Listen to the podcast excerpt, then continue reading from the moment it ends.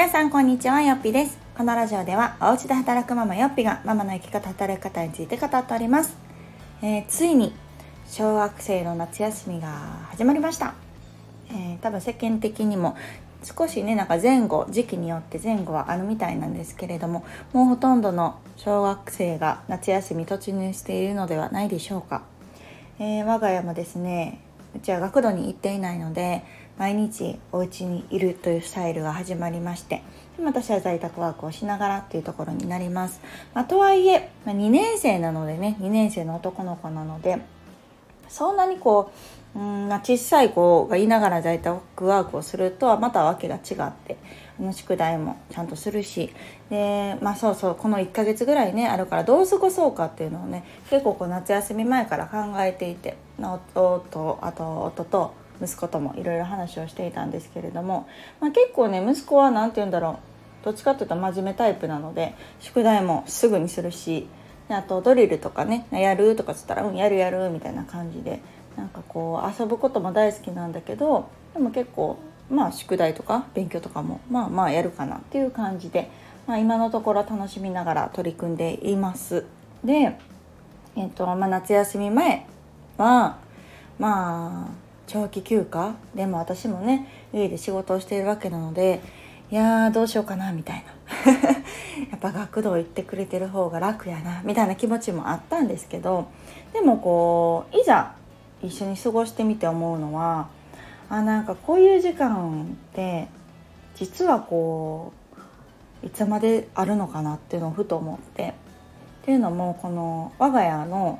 学童を辞めたのが去年ちょうど1年ぐらい前かな1年生の夏休みなんですね。でそこからこの約1年間っていうのは学校が終わったら家に帰ってくるっていうスタイルをしていてもう今はそれがすっかり定着したのでこうその中で一番良かったなって思ったのはその下の子がねうち今保育園で2歳なんですけど下の子が帰ってくるまでの時間小学校の方が帰ってくるのが早いのでまあ例えば3時に帰ってきたとしましょう私保育園大体5時ぐらいにお迎え行くのでその2時間ぐらいっていうのがすごくこう貴重なんですよね。で息子はま宿題したりとか全部終わったらね、テレビ見てたりとかってするんですけどなんかその時間が私はすごく好きでなんかああってよかったなと思うし、まあ、もちろんこう喧嘩することもあるんですけど なんか宿題する中で「もう分からん!」とかっていうので、ね、結構こう「もうなんでな!」みたいなこと言ってるから私も仕事しながらとかご飯作りながらとかにはなるんだけどでもなんかその時間がすごくこう息子を満たしてる感じはあって。で息子はこう「あ学童やめてよかった」って言うんですけどがまあやっぱその要因がどうしてもやっぱ下の子がいると私も下の子に目も手も行くしで下の子もね絶賛嫌々だったりもするのでなんかその相手とかをしていると上の子にね、まあ、我慢させてるというかちょっと一人でやってみたいなことも多かったりするのでなんか私と2人で過ごすっていう時間が確かに学童に行ってた時はなかったなと思って。でこの1年間はその息子と2人だけだから息子の話をゆっくり聞ける時間だったり息子の宿題をゆっくり見れる時間だったりなんか学童行ってる時は学童でやって帰ってくるんですよ宿題を。そうだからそんなにじっくり見ることもなくって答え合わせぐらいなんですねでもこう家で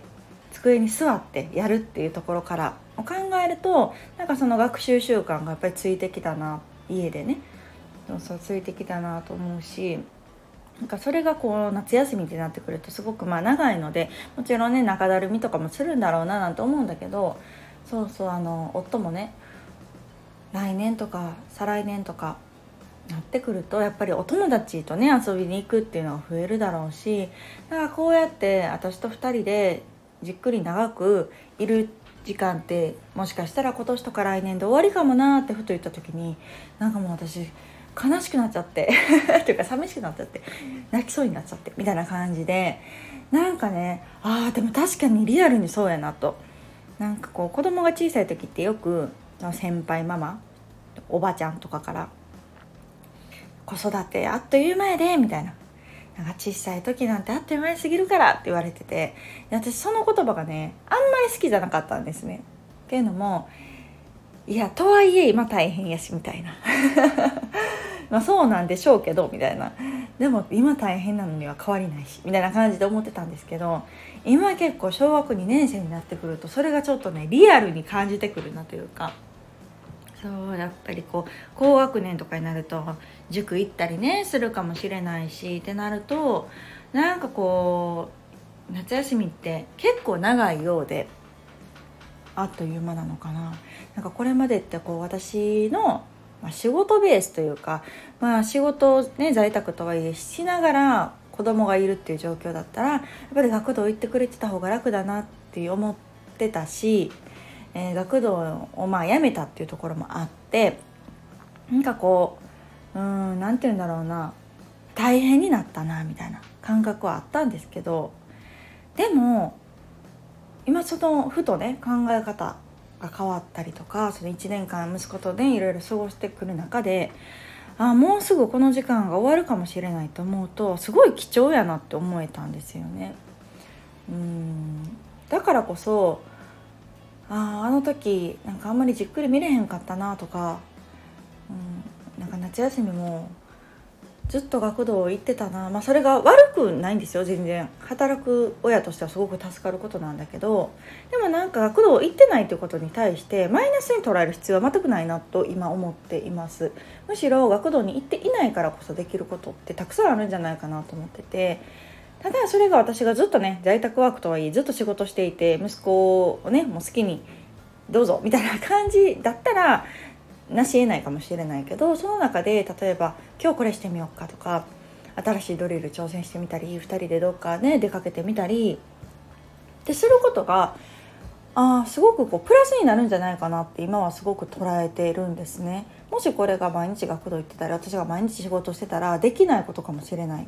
と思うとあチャンスかもってむしろ思えたりしたので私はねあの実はこの夏休みすごくあの仕事を一つプロジェクトを後倒しにしました。っていうのがあってもともとはちょっとこの夏休みも含めこの下半期に一つやりたい仕事があったんですけどそれをするってなるとこの夏休みは結構がっつり準備が必要やなと思ってでもだどっちを取るかですよね、ま、もちろんこうそれをずらすってなると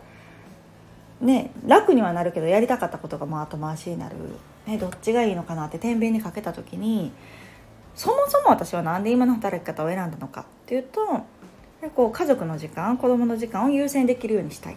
でもちろん今、えー、学童に行っていない家で見るっていうところは達成できているんだけれどもやっぱりこうプラスアルファをしたいなっていう思いが、まあ、私自身にもあって。であれば別にこう誰に迷惑をかけるでもない自分が勝手にこう掲げていたこの時期っていうのを、まあ、ずらせばいいだけかって思うとそうしようという決断に至りました。なのでこの下半期やろうと思ってたプロジェクトは一応来年に持ち越しをしようと思うので結構そのもともとスケジューリングしていたものが、まあ、ガラッと空いたっていうところもあるんですね。まあ、とはいえあの他の仕事はあったりするんですけどでも全然気持ちが違ったりとか、うん、その夏休みにこう私も仕事やからって言って息子のことをねこうなんか、うん、一緒の空間にはいるけど全然見ていないっていうような状況にはやっぱりしたくないなと。その小さい子ほど手もかからない分なんかこ